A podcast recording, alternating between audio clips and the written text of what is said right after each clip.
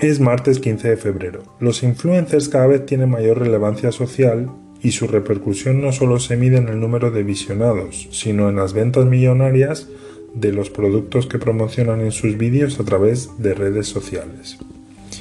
Y, contrariamente a lo que les ocurre a las empresas audiovisuales tradicionales, como las cadenas de televisión, gozan de total libertad para difundir cualquier mensaje porque no están sometidos a ningún control específico por su actividad.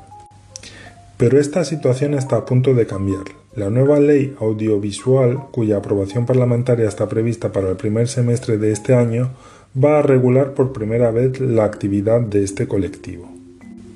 En la nueva norma, los productores de contenidos que tengan una actividad profesional van a ser declarados prestadores de servicio de comunicación audiovisual y por tanto tendrán que someterse al régimen de obligaciones y responsabilidades de los tradicionales agentes del medio, como las cadenas de televisión.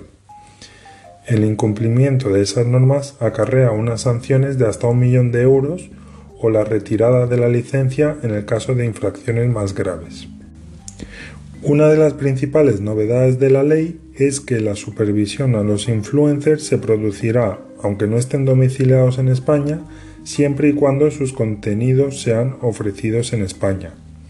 El cambio es sustancial porque hasta ahora la actividad de estos creadores no está sometida a ninguna norma, más allá del Código Penal y del régimen fiscal a los que todos los ciudadanos están sujetos. Un saludo, nos escuchamos pronto.